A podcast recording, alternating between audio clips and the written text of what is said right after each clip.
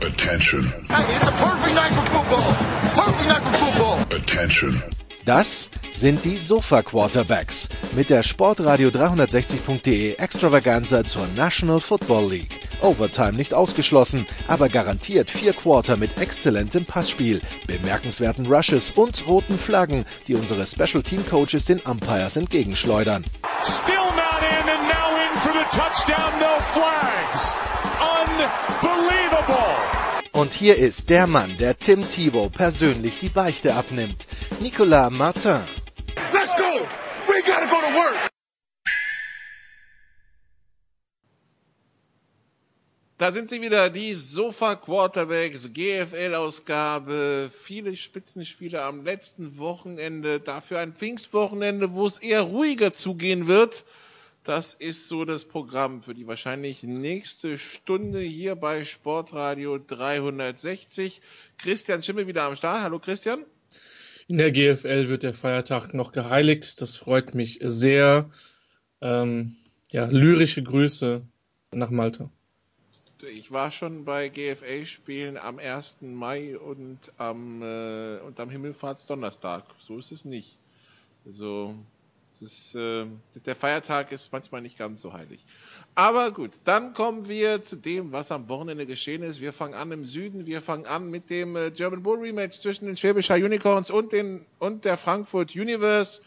Wir erinnern uns alle im Oktober, Frankfurt Universe durch ein paar verschossene Field Goals letztendlich ja, sich selbst um den Titel gebracht. Äh, die Frankfurter, die bisher noch nie die Schwäbischer Unicorn schlagen konnten.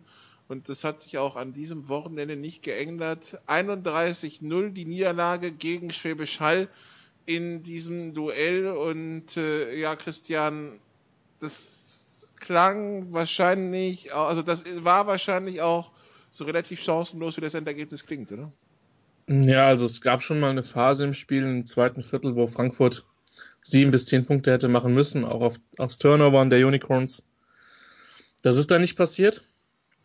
Und dann ist es äh, ja schnell hinuntergegangen. Ja. Hat Hall nach der 17-0 Pausenführung direkt den Touchdown gemacht zum 24-0 und die Offense der Universe ist eigentlich nur im ersten Drive wirklich ein Gang gewesen, wo sich dann durch einen Choplock 15 Yards kosten, der dann letztlich dazu führt, dass sie panten müssen wie gesagt, ein paar Situationen im Passspiel hatten sie, die ganz gut waren, die sie dann nicht nutzen konnten.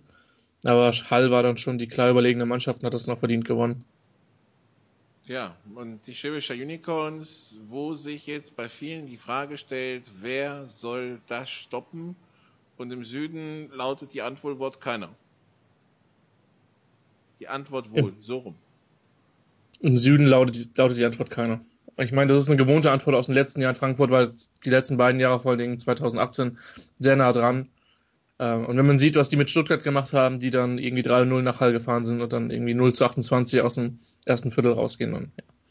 dann sieht man, wie groß die Qualitätsunterschiede da zwischen dem ersten Team und dem zweit- oder beziehungsweise drittbesten Team im Süden dieses Jahr sind.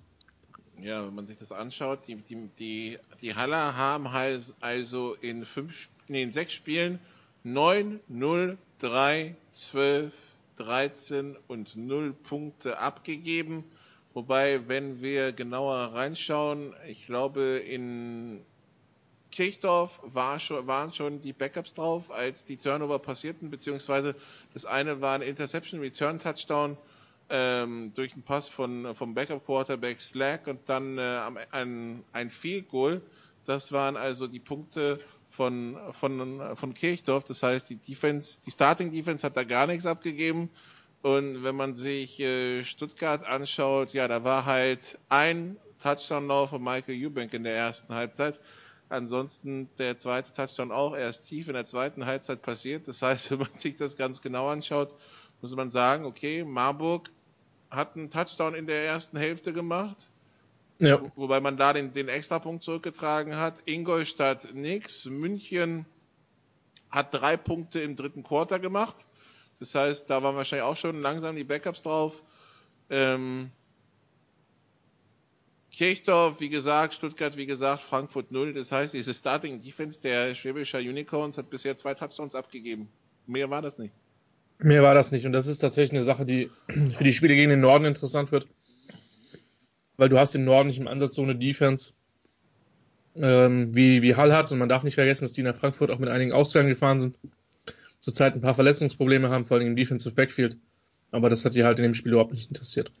Also Schwäbisch Hall, der gefühlte Südmeister bisher und wahrscheinlich auch dann am Ende der reelle 16 Sacks kommen on top. Also da läuft alles für die Haller.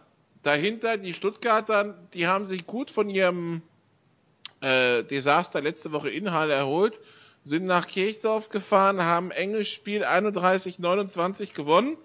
Äh, für Stuttgart deshalb gut, weil man jetzt vier Siege auf dem Konto hat und sich weiterhin in der oberen Tabellenhälfte etabliert, ja, also weit weg ist von äh, von äh, von den Relegationen vom Relegationsplatz, wo man ja letztes Jahr geendet ist und gut, weil man hat ein knappes Spiel gewonnen. Das wird wahrscheinlich die Kirchdorfer ärgern, dass ihnen das schon das zweite Mal in Folge passiert ist. Aber ja, Stuttgart sammelt weiterhin Punkte und wird sich irgendwann auch wahrscheinlich umorientieren müssen von wir wollen den Klassenerhalt schaffen zu wir haben andere Ziele, weil also ich würde mal, ich glaube, ich lehne mich nicht weiter aus dem Fenster, wenn ich sage, der Klassenerhalt ist zu 95 Prozent schon geschafft. Der Klassenerhalt ist mit vier Siegen, ja. Zumal sie einfach auch schon ähm, direkte Duelle gewonnen haben. Also gegen Kirchdorf beispielsweise. Gegen Ingolstadt sind sie auch im Augenblick in Front. Eben, also das ist schon. Das ist schon stark, was die Scorpions dieses Jahr machen. Ich meine, ähm, es war natürlich eine enorm knappe Partie und auch gegen Marburg die Partie war jetzt, gut, haben sie über weite Strecken kontrolliert. Ähm, die sind schon, die haben schon einen richtigen Schritt nach vorne gemacht. Ich meine, Nikola, du hast es ja in der Vorschau angesprochen, dass das für dich eines der Most Improved Teams sein könnten. Und genau danach sieht es halt im Moment aus. Da sieht man halt auch, was Konstanz auf, sag ich mal, OC, DC und auf Quarterback entsprechend bringt. Sind in der Breite ein bisschen besser geworden, haben, glaube ich, bessere, einen besseren Receiver, einen besseren Defensive Back dieses Jahr in der Mannschaft. Und das reicht dann schon. Um sich dann im Süden abzusetzen, Kirchdorf kommt mir mit 1 und 9 derzeit ein bisschen zu schlecht weg. Die hätten sowohl in München als auch in Marburg als auch äh, jetzt diese Woche gegen Stuttgart gewinnen können. Finden so langsam den Groove in ihrer Offense, was ähm, ja im letzten Jahr überhaupt nicht passiert ist. Von daher, ich glaube schon, dass die besser sind als der derzeitige, als der derzeitige Punktestand. Ja, und das macht ja auch Hoffnung, dass die Offense funktioniert, weil damit sollten sich dann langfristig auch Spiele gewinnen lassen. Genau also so ist es. Auf der Seite wäre jetzt so mein Take. Also, wenn man sieht, was sie letzte Woche in Marburg fabriziert haben, diese Woche gegen gegen Stuttgart, also letzte Woche in Marburg dieses Wahnsinnsspiel von äh, von Ruiz. Ich meine diese Woche auch wieder elf Catches für 156 Yards, 262 Yards gepasst, 183 Yards gelaufen. Klingt doch erstmal gut. Also ähm, würde mal sagen, läuft. Natürlich, äh, okay, man äh, man hat auch gute 560 Yards an Offense abgegeben, aber die Kirchdorfer Defense ist dieses Jahr halt, was sie ist. Aber ja, sie müssen halt schauen, dass die Spiele halt 34, 31 gewinnen und nicht wie letztes Jahr 14, 13. Genau, das wird das Mindset sein. Ich glaube, dass sie das auch können. Ähm, natürlich sieht es, wie gesagt, nicht so gut aus. Und natürlich musst du dann die Spieler erstmal holen. So, das ist völlig klar. Aber eigentlich mache ich mir um die verhältnismäßig wenig Sorgen, ähm, weil man da einfach schon das Potenzial gesehen hat. Gleichwohl ich glaube, dass die halt auch von, von Frankfurt, von Hall sowieso ähm, ein ganzes Stück weit weg sind. Aber das wird, das kann unten durchaus noch noch eng werden. Ja, Im Moment sind es zweieinhalb äh, äh, oder anderthalb Siege zwischen Kirchdorf und Marburg, eben durch dieses Unentschieden, was sie in München geholt haben. Ähm, Marburg muss noch nach Kirchdorf, der Vorsprung ist knapp. Ähm, auch München spielt noch in Kirchdorf, also da gibt es schon noch Gelegenheiten, um, um Punkte zu holen. Gut, wir bleiben in Bayern. Wir gehen nach München. Die Münchner halten die Eiger Comet zu Gast, setzen sich am Ende 21-18 durch, wobei die, also der letzte Touchdown mit Two-Point-Conversion fällt 19 Sekunden vor Schluss. Davor lange Zeit 19,7 und 21,10 für die Münchner. Die Münchner, die weiterhin gar nicht laufen können, haben drei Läufer. Alle haben negative Yards, finde ich ganz spannend. Insgesamt 13 Läufe für netto minus 42, minus 3,2 Yards pro Lauf. Muss man auch erstmal schaffen. Ähm, man könnte ja auch einfach abknien, dann wird es nicht so viel Raumverlust geben. Ähm, gegen, ja, Allgäu Comets, die offensiv weiter auf der Suche sind nach irgendwas, was funktioniert, habe ich das Gefühl. Ja, also ich bleibe dabei, dass die Comets Defense gut ist ähm, und dass sie die in vielen Spielen halten wird können. Das auf jeden Fall. Man hat es jetzt an Statistiken, hast du gerade angesprochen. Wobei die, die Cowboys halt generell gegen, gegen niemanden bis jetzt laufen können. So. Und ähm, das ist eine Sache, die auf jeden Fall, denke ich, noch zu einem Problem werden wird, weil das dann echt eine riesige Schwierigkeit ist, dann Spiele zuzumachen. Und offensiv bei den, bei den Comets, ähm, ja, ist noch relativ viel, ist noch relativ viel Brachland, ja. Wir reden hier von 34 Punkten in, äh, in drei Spielen. Ähm, das sind, ja, bisschen mehr über 10 pro Spiel. Und, äh, bisschen mehr über 11 sogar. Bisschen mehr über 11 sogar, genau. Ähm, das, das, ja, und das ist schon ein Problem in der Liga, die allgemein relativ offensiv stark ist, mit, mit Hall, mit Stuttgart. München hat viel Potenzial in der Offense, finde ich. Marburg hat man die letzten zwei Wochen gesehen, was sie machen können. Ähm, Kirchdorf, da ist auch eher das Problem auf der anderen Seite des Balles und Ingolstadt ist halt momentan sehr von Verletzungen gebeutelt. Und wenn man dann nicht mitspielen kann, dann wird es echt in dieser Liga relativ schwer. Auf der anderen Seite, sie haben noch viel Zeit, ähm, müssen auch, denke ich, gesund werden, weil die sich sehr früh viele Verletzungen geholt haben. Aber das wird eine, das wird eine, eine haarige Geschichte bei den Comets. Und ähm, die sind jetzt am kommenden Wochenende dann schon unter Druck, aber da werden wir dann noch drüber sprechen. Denn tatsächlich ist dann für mich das Spiel der Comets bei den oder gegen die Dukes dann das Spiel, was das für mich der Headliner am Wochenende ist die Dukes, die jetzt am Wochenende in Marburg gespielt haben.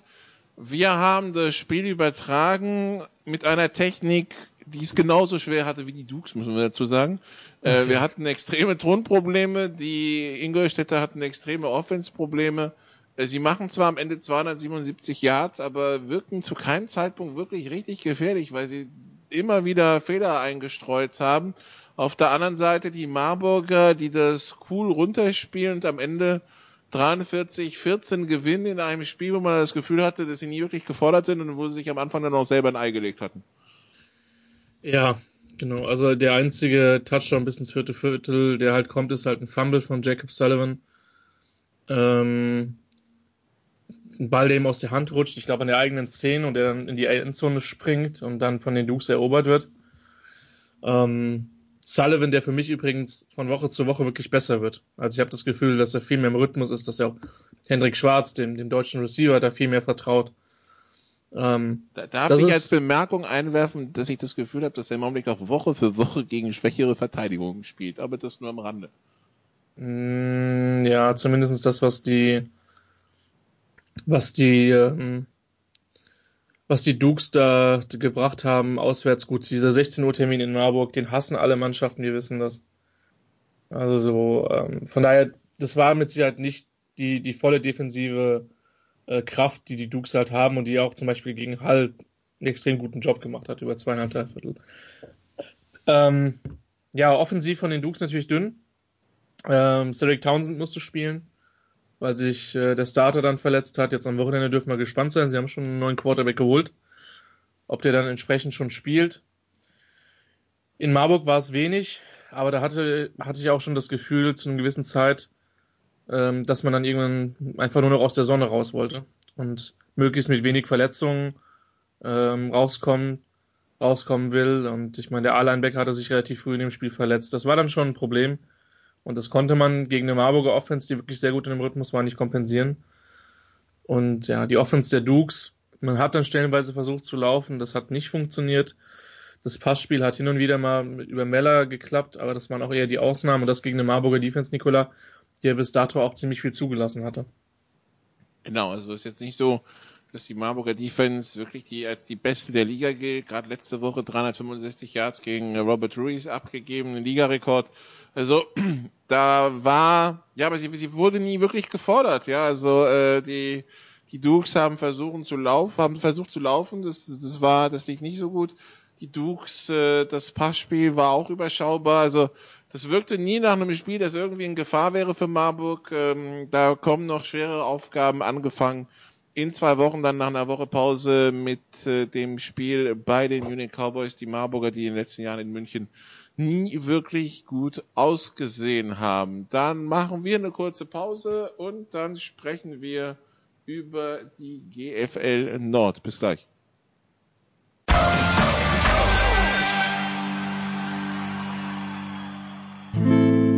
First and 10 around the league.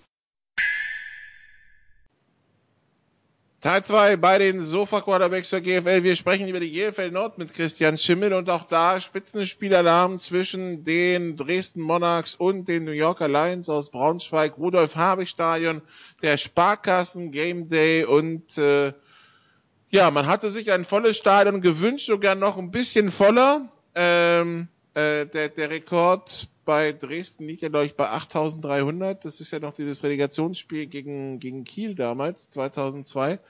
Ähm, den hätte man gern knacken wollen, hat man nicht geschafft. 7970 ist trotzdem aller Ehren wert. Die Zuschauer, die was für ein Spiel gesehen haben, Christian, weil am Ende geht's 34, 31 für Braunschweig aus. Wir schreiben auf, die Dresdner holen in Folge einen neuen Quarterback, weil sich Zach Greenlee verletzt hat die Dresdner, die eine couragierte Leistung ihrer Defense gesehen haben, die Dresdner, die gesehen haben, dass ihr Team in Sachen Laufspiel nicht wirklich was holen kann, und die Dresdner, die wahrscheinlich einen Braunschweig gesehen haben, das offensiv so schwach ist wie lange nicht mehr und trotzdem fünf Spiele gewonnen hat.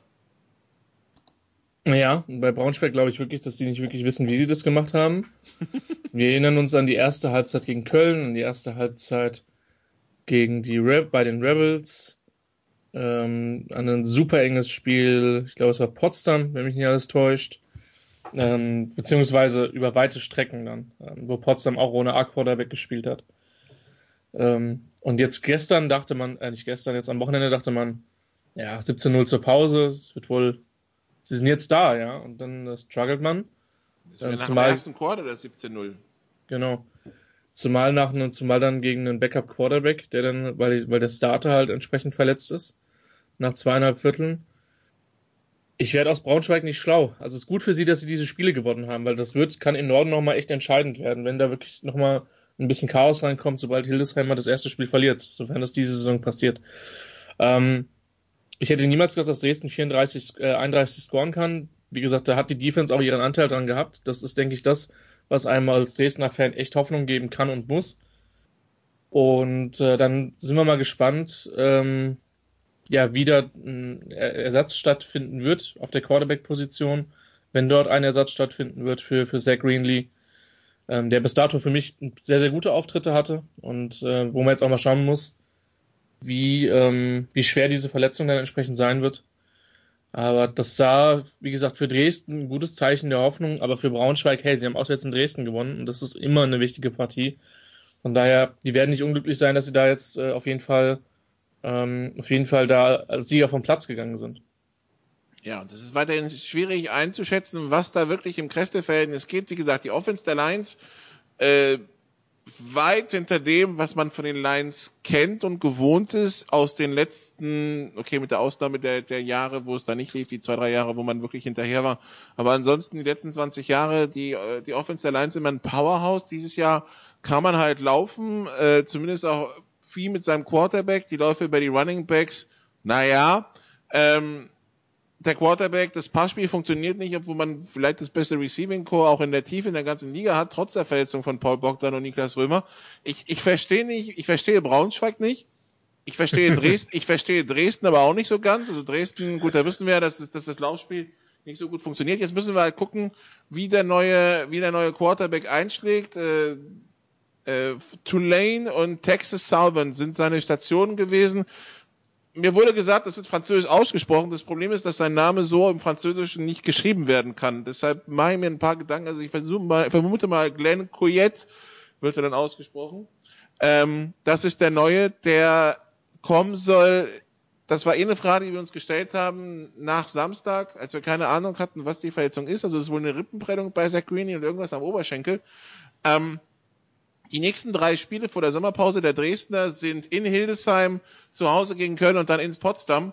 Das sind drei zu wichtige Spiele im Kampf um Heimrecht A und B um die Playoffs insgesamt, als du da sagen kannst, okay, wir, wir schauen mal, was da passiert und zur Not greifen wir in der Rückrunde an. an. Da könntest du quasi schon zu viel verspielen für die Rückrunde. Und deshalb macht es ja. Sinn, dann einen Ersatz holen. Ja. Ich kann es total gut verstehen. Ähm, weil, wie gesagt, die Kölner sind für mich noch in dem Mix drinne. Ähm, Hildesheim müssen wir nicht drüber reden, die ungeschlagen sind. Potsdam ist für mich in dem Mix drinne. Gegen die Lions hat man jetzt gerade verloren.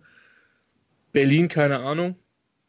Ähm, wobei die jetzt erstmal mit 0 und 6 ähm, erstmal stehen, allerdings auch gegen die drei Top-Teams bis dato gespielt haben, mit Braunschweig, Hildesheim und Potsdam. Ähm, von daher, ich verstehe die Dresdner. So, und man will natürlich auch nicht zwingend Vierter werden, ähm, äh, weil, wie gesagt, mit Hall hat man da schon die eine oder andere schlechte Erfahrung gemacht in Hall. Von, ich ich kann es komplett nachvollziehen. Und äh, die Mannschaft ist für mich tatsächlich einen Tacken besser, als ich das ursprünglich gedacht hat. Das hat, glaube ich, viel mit Coaching zu tun. Mit, äh, mit Utz Däuber, der dann einen ganz hervorragenden Job macht. Und ähm, das wird eine, wird eine interessante Saison. Natürlich wird es kompliziert, dann einen neuen Quarterback so spontan entsprechend ähm, einzufliegen. Und dass der in Rhythmus mit den Receivern kommt, das ist immer kompliziert. Aber äh, nachvollziehbar ist der Move auf jeden Fall. Und ähm, ich denke, Dresden ist insgesamt auch einen guten Weg. Und wenn sie jetzt das äh, kompensieren können, die Defense hat schon gezeigt, was sie kann, ähm, dann wird mit denen auf jeden Fall zu rechnen sein. Also Dresden gegen Braunschweig, Runde 1 ging an Braunschweig 34-31, aber der Juni bietet uns noch einige an Spitzenspielen im Norden. Die Hildesheim Invaders haben in zehn Tagen die Dresden Monarchs zu Gast und fahren dann die Woche drauf den ganz weiten Weg von Hildesheim nach Braunschweig äh, an die Hamburger Straße, die Rückkehr von Casey Terrio dann ähm, auch das ein Spiel, das wir mit Spannung verfolgen werden. Die Hildesheimer, die ja am Ende die, die Düsseldorfer 46-10 souverän aus dem Stadion prügeln, obwohl sie irgendwie so gefühlt mit angezogener Handbremse gespielt haben. Das ist, das ist was, was mir beim Hildesheimer Spiel noch nicht so wirklich gefällt, dass man irgendwie das Gefühl vermittelt, dass man kleinere Gegner nicht ganz so ernst nimmt. Und ja, aber das ist Meckern auf hohem Niveau, glaube ich. Ja, aber du hast ja gesagt, irgendwie, dass du den Eindruck hattest, du warst ja vor Ort, dass Hildesheim so nicht ganz auf dem Platz war zu Beginn, oder? Ja, sie machen halt die 7-0 und dann hört es auch relativ schnell auf. Sie kassieren 13 Strafen für 128 Yards. Äh, und irgendwann reißen sich halt am Riemen und Dablé hier, Dablé da und Morris hier und Morris da und Davini hier und, da, und Davini da und dann steht halt 46-10, ne? Ja, das ist dann halt auch einfach zu viel. Ja. Das Aber ich meine, Casey Terrio, Casey Terrio 15 von 17 für 189 Yards und vier Touchdowns. Ja. Ja. Ja, ja, das ist halt gut. Aber es ist halt auch Casey Terrio, von daher äh, dürfte wenig überraschend. Bei den Düsseldorfern, ähm, der Quarterback Christian Strong gefällt mir von Woche zu Woche weniger, wo ich ihn sehe. Die, die, die Entscheidungen, die er trifft, sind zum Haare rauf. Und wenn, wenn du als Kommentator schon, schon offene Receiver siehst, die er nicht sieht, und dann, wo du denkst, so, hm, 87 war offen, und ja. im nächsten Play hast du das Gefühl, 87 hat ihm im Huddle gesagt, dass er war offen. Und dann denkt er sich, hm, ich werfe jetzt auf 87 und 87 ist in der Doppeldeckung und der Ball ist gepickt und dann denkst du, ey Junge, was machst du da? Ja. Ja, also das ist ja generell zum Teil ein Problem mit Quarterbacks, die sich dann zu früh auf einen Receiver festlegen und da dann auch nicht davon abweichen, auch wenn da noch ein zweiter Defender rüberkommt. Wird wird noch eine lange Saison in, in Düsseldorf werden, auch wenn die insgesamt ein bisschen besser mitspielen, als ich das gedacht hätte. Und für die geht es halt wirklich darum, sich auf dieses Rückspiel gegen, ähm, gegen Kiel vorzubereiten, vielleicht die Rebels zu ärgern, aber eigentlich sehe ich das auch nicht, dass da eine realistische, eine große Chance besteht, diese Partie zu gewinnen. Das an diesem Wochenende, wobei äh, John Leiden mir gesagt hat, wir würden gegen Kiel ein ganz anderes Düsseldorf sehen, als wir in Kiel gesehen haben. Das, äh, Weil? Das, weil, also A, weil die Kieler dann keine zwei Wochen drauf haben, um sich auf die, auf die Düsseldorfer vorzubereiten. Und B, weil sein Team dann, also ähm, er hat sich halt geärgert, glaube ich, dass sein Team letzte Woche so viel liegen gelassen hat. Mhm. Ähm, sich auch durch Strafen immer wieder im Weg stand. Äh, ich habe das Gefühl, das wird er, das wird er adressieren. Auch diese Woche gab es da wieder dumme Strafen. Das, eine viel, das erste Vielkohl geht ja runter, weil dann illegaler tiefer Block ist. Ähm, mhm. Ich glaube, das, das wird er adressieren, dass, dass sein Team wenigstens äh, dass man das Gefühl hat, sie haben alles dafür getan, dieses Spiel zu gewinnen und auch mit 20 zu gewinnen und nicht irgendwie so, oh, dummer Fehler hier, dummer Fehler da, dummer Fehler nochmal, ja. Das ist halt. Ja, und ich meine, Leitner hat halt wirklich echt einiges an Erfahrung. Und das wird den Dresden auf jeden Fall im Saisonverlauf wirklich zugutekommen. Von daher lassen wir uns da überraschen. Äh, den, den Düsseldorfern, sorry. Ja, lassen wir uns Dresden, da überraschen. Dresden, Dresden war mal, genau. Dann, ähm, die Kieler hatten Köln zu Gast die Kieler letzte Woche souverän gegen, gegen die Düsseldorfer gewonnen. Und jetzt die sieglosen Kölner zu Gast und äh, holla, die Kölner haben eine Offense. In der ersten Halbzeit machen sie 28 Punkte, bisher das ganze Jahr 27. Insgesamt waren es dann 48 Punkte äh, die sie in Kiel gemacht haben, auf dem Weg zum Sieg gegen die Kiel Baltic Hurricanes am Ende 48-28, wobei man dazu sagen muss, dass die letzten zwei Touchdowns der Hurricanes halt in den letzten fünf Minuten fielen. Äh, davor war das eine Machtdemonstration der, der Kölner, die zwischendurch sogar 35-7 geführt hatten. Ähm, ja, Köln mit Offense könnte unangenehm werden. Gut, wenn 21 äh, oder 135 von 21 laufen, ein Touchdown, äh, Quatsch, drei Touchdowns, äh, Miller, 28 von 37, der neue Quarterback, 217 Yards, drei Touchdowns, keine Interception. Kann man mal so stehen lassen. Das sind ja. 75% Pass Completion übrigens, ganz entspannt, ja. Also. Ja. Kann, ist auch in der GFL eher selten. Ja, dann hast du mit, das Schöne ist, es sind mal die verschiedensten Receiver eingebunden worden. Mein Ramin Aklagi ist generell ein junger äh, deutscher Receiver mit viel Potenzial. Dominik Gröner hat im letzten Jahr uns im letzten Jahr schon viel Spaß gemacht. Florian Eichhorn ist ein Neuzugang von den, von den Panthern. Also, da gibt's schon, gibt's schon eine ganze Menge Möglichkeiten, die die Kölner in der Offense haben. Und die Defense hat halt in den letzten Wochen konstant die Tür zugehauen und der Mannschaft eine Chance gegeben, unter anderem in, beim Spiel gegen Dresden, wo sie halt nur mit 0 zu 3 in die Pause gehen. Und äh, das war deutlich. Und ich hätte nicht gedacht, dass nach einer Woche gegen eine Kieler Mannschaft, die ich jetzt gar nicht so schlecht finde, ähm, dass es so deutlich wird. Aber ähm, ja, das war der Fall. Eine starke Leistung der, der Crocs ich werde die das ganze, Nikola, ich werde die das ganze Jahr hochquatschen. Ja, ich weiß, die sind 2 und 8, aber ich traue denen echt eine Menge zu, wenn sie eine Offense haben. Und man, darf nicht, man, Sinne, man, darf nicht vergessen, die haben hier in Kiel immer noch äh, gespielt ohne Andreas Klinge. Sie haben in Kiel immer noch gespielt ohne Mubarak Jerry. Sie haben ohne äh, Viliseni Faunoko gespielt. Also da kommt ja noch was da, da kommt noch was und die haben halt einfach eine extrem gute Front Seven und haben sich in den Defensive Backfield halt auf jeden Fall nochmal ordentlich verstärkt und dann damit mit, mit Marc Scherenberg, der ja sehr erfahren ist. Also ähm, da hat man in Köln gut recruited und ich glaube, dass man jetzt auf dem Weg ist, dass man, äh, dass man äh, dahin kommt, wo man sich vor der Saison schon selber gesehen hat. Und, äh, wie gesagt, lasst die mal gesund werden die werden kein Spaß werden. Und selbst wenn die als Vierter oder als Dritter in die Playoffs kommen sollten, die werden kein Spaß. Das also die Spiele aus dem Norden. Ich habe keins vergessen. Nee, es waren nur drei, es waren vier im Süden, drei im Norden. Wir machen eine kurze Pause und dann gehen wir auf unser Picking Against the Spread ein, das heute, weil es nur drei Spiele am Pfingstwochenende sind, ein bisschen kürzer wird. Bis gleich.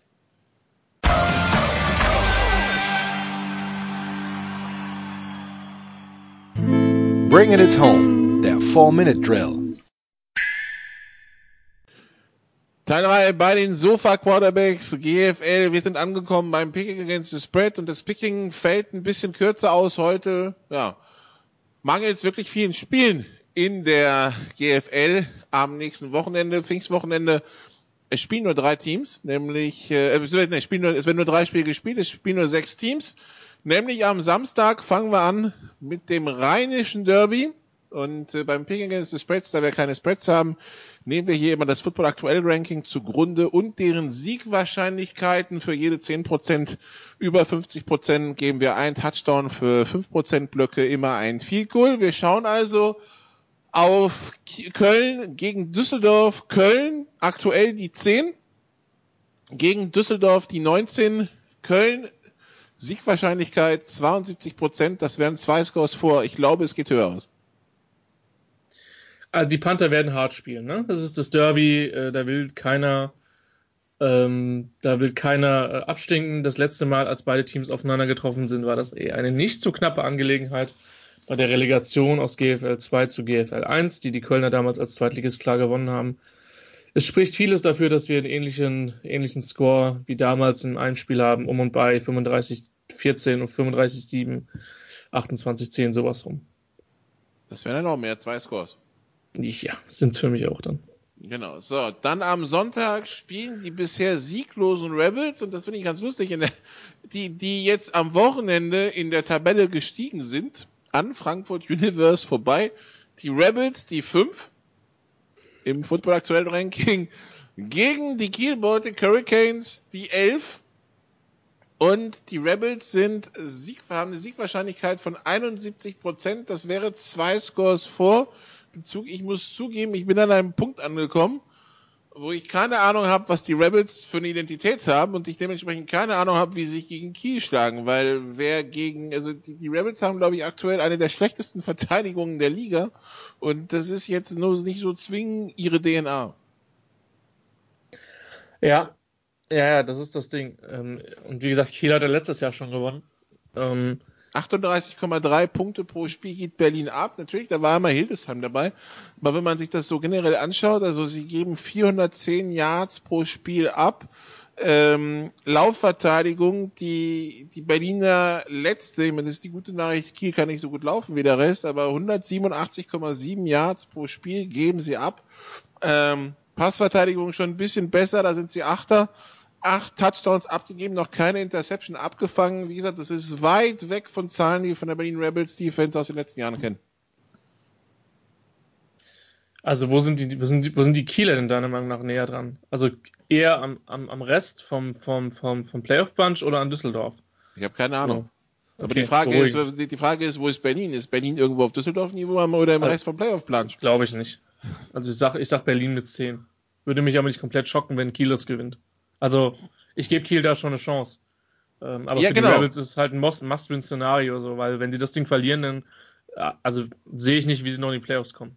Dann brauchen sie, dann brauchen sie vor allen Dingen, dann, äh, dann müssen sie erstmal schauen, dass sie gegen Düsseldorf die Punkte sammeln ja. und nicht da auch noch irgendwie in die Bedruhe, in die Bedruhe geraten. Also ich, äh, wie gesagt, natürlich, die, die, die Gegner der Rebels waren schwer. Potsdam, Braunschweig und Hildesheim, aber wie die alle über die drüber gelaufen sind, das macht schon ein bisschen Sorge.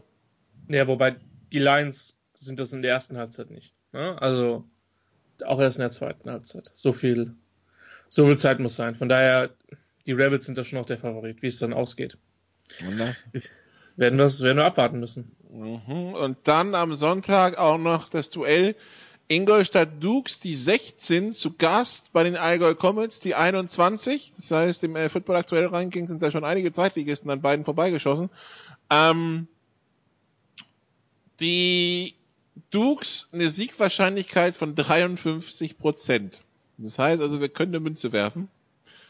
Ähm, und dabei bin ich auch tatsächlich. neuer Quarterback, je nachdem wie der einschlägt. Äh, also, also sag mal so, sag mal so, wenn ich mir das so anschaue, also ich glaube nicht, dass die Comets viel mehr als ihre 15, 20 Punkte machen werden, die sie standardmäßig machen. Ähm, ist die Frage, kann Ingolstadt mehr? Sagen wir mal so, wenn sie 14 Punkte von ihrer Offense kriegen und vielleicht noch einen Defensiv-Touchdown, dann, ähm, dann vielleicht, weil ich glaube schon, dass die, dass die Comets Run die halt schon die Tür gegen die Dukes zuha zuhauen wird. So, die Dukes wollten eigentlich ein Pair-Pass-First-Team sein. Das sind sie aber bis jetzt nicht, was auch mit Verletzungen zu tun hat. Und jetzt kommt es halt dazu, dass sie halt ihren Quarterback äh, erstmal, so wie es aussieht, wechseln müssen durch, durch Verletzungsgründe. Ich weiß nicht, ob Townsend spielt oder ob dann schon der neue Spielmacher äh, agiert. Also, A, es ist für mich ein Coinflip-Game und für, ich sehe da nicht, dass je eine Mannschaft mehr als 17 Punkte macht. Nee, auch noch nicht. Du? Okay. Nee, also das wird, das wird ein Low-Scorer, glaube ich, äh, ein enger Low-Scorer. Aber sag mal so, bei den Allgäu Comets, so wie schon geschrieben wurde auf der Webseite nach der München-Niederlage, wenn das jetzt auch in die Binsen geht, dann was eh, also. Wird's schwer. Dann wird's schwer, weil dann bleibt noch Kirchdorf, aber Kirchdorf scheint offensiv am Leben zu sein. Ja. Ähm, dann wird die Luft halt dünn. Also für die Comets ist wirklich ein Must-Win. Für Ingolstadt auch, wobei bei Ingolstadt weiß man halt, da ist der neue Quarterback, der kann den noch einspielen. Bei den Comets wissen wir halt, was, der Quarter, was die Quarterback-Situation ist mit Calvin Stitt. Ähm, da erwarte ich jetzt keine großen Wunder über den Saisonverlauf. Geht mir genauso, auch wenn man natürlich dann immer nur überlegen kann, ob man sich nochmal jemand, jemand anderen holt oder versucht, sich zu verbessern. Das kann ich jetzt nicht beurteilen. Ähm, und wie gesagt, die, die Comets, ähm, ja, es ist, es ist, also auf dem Spiel ist halt richtig, richtig Druck, weil der Verlierer wird dann auf jeden Fall mal die rote Laterne haben. Ähm, das ist, das ist klar.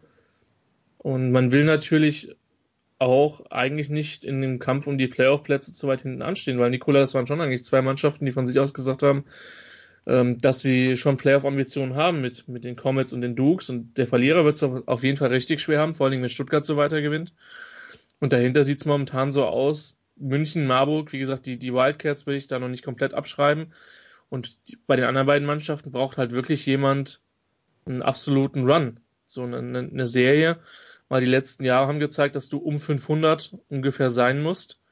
Das heißt, ähm, sieben Siege, sieben Niederlagen, das ist so mal normalerweise das Minimum für, äh, für Platz vier.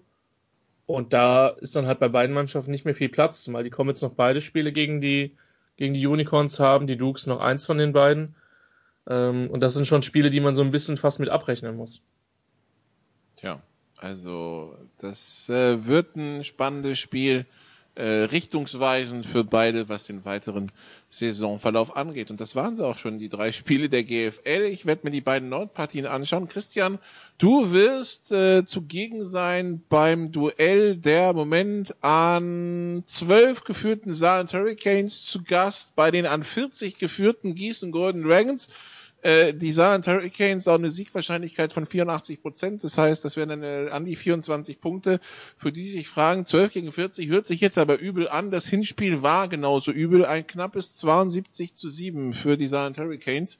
Äh, letztes Jahr ging das noch 6 zu 6 in, in Gießen aus. Ich äh, fürchte, so eng wird's nicht. Nee, aber es ist für mich vielleicht eine ganz gute Chance, dann einen der Favoriten aus der GFL zweimal zu sehen. Stelle ich auch sehr, sehr viel Laufspiel ein. Die haben äh, gegen Gießen, nee, nicht gegen Gießen, gegen wen haben sie gespielt? Gegen Ravensburg am Wochenende. Haben sie äh, für, sind sie über, für über 400 Yards gelaufen und Haupert hat acht Pässe geworfen. Nee, Straubing war es, Entschuldigung, Straubing, nicht Ravensburg. Äh, die Bilanz hier, 46 Läufe für 431 Yards und zwei Touchdowns, 9,4 Yards pro Lauf und Haupert 4 von 8 für 102, zwei Touchdowns, eine Interception. Läuft. Ja läuft. Ist ja generell so ein bisschen die, die Identität der Saarländer. Ähm, wird, wird, wird vermutlich interessant werden. Übrigens nicht wundern, man wird mich mit ziemlicher Sicherheit nicht am Kommentar hören.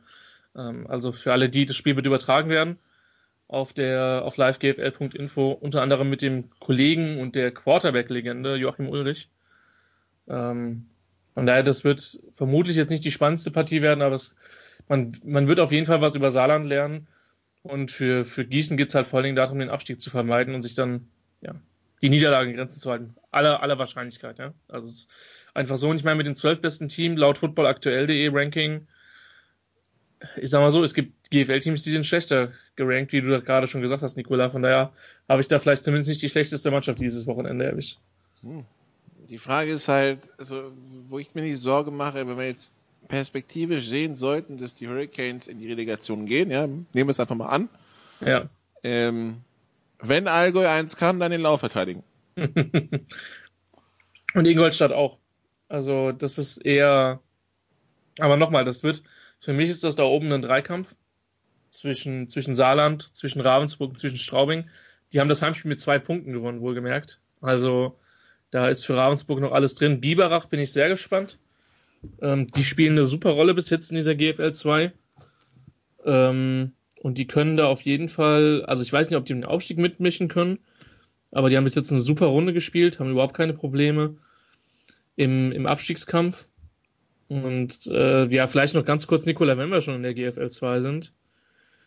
Im Norden sieht es momentan ja durchaus so aus, als wenn die Elmshorner da ihrer Favoritenstellung gerecht werden würden. Ne? Genau, und Rostock rennt der Sache ganz ein bisschen hinterher. Er hat natürlich dummerweise Punkte liegen gelassen in Solingen letzte Woche. Jetzt aber das Ganze in Langenfeld wieder auf die richtige Spur gebracht, 47, 30. Äh, und die Rostocker, die damit die drei unangenehmen Fahrten nach NRW schon hinter sich haben. Ne? Also Trost in Trostorf, ja. in Solingen, in Langenfeld. Ab jetzt äh, geht's nach Elmshorn, nach Lübeck, äh, wer spielt denn da noch in der GFL 2? Ähm, Hamburg. Hamburg, genau, Hannover. das ist, und Hannover, das sind die kürzeren Fahrten, genau. Ähm, und äh, der Rest sind halt dann bis auf Langenfeld, das heißt, dass sie schon gespielt haben. Sie haben jetzt noch quasi vier kurze Auswärtsfahrten und sechs Heimspiele. Das heißt, jetzt geht der angenehme Teil der Saison für die Rostocker los. Äh, die, die Marathonfahrten hatten sie alle gesamt zu Beginn, sind ja nicht schadlos rausgekommen. 2 und 1 die Bilanz. Aber sie haben es noch selber in der Hand, schlagen sie im Sound zweimal, wären sie Meister, wenn sie den Rest gewinnen. Also, so. Genau, und mit Solingen oder, oder, oder sie müssen halt hoffen, oder sie müssen halt hoffen, dass am Wochenende Elmshorn sich in Solingen hinlegt. Das ist nämlich auch an diesem Wochenende. Und das ist ein Spiel von 1 gegen 2. Also wer da in der Nähe ist, sollte da vielleicht auch hingehen. Die Paladins ähm, auch eher ein ambitioniertes Programm. Im letzten Jahr sehr, sehr gut mitgespielt. Ähm, Düsseldorf geärgert.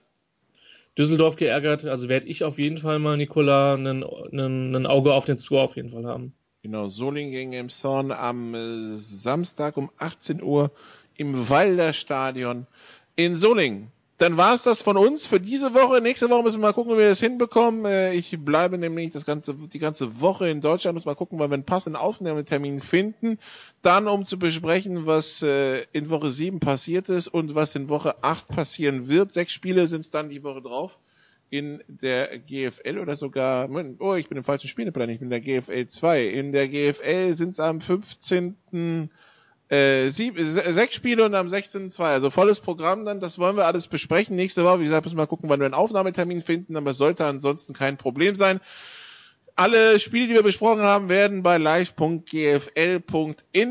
übertragen und natürlich können Sie auf den Facebook-Präsenten der German Football League beziehungsweise auf Twitter, Instagram der ganzen Geschichte folgen und dann auch statistisch jede Woche versorgt werden, ebenso alle Spielberichte gucken.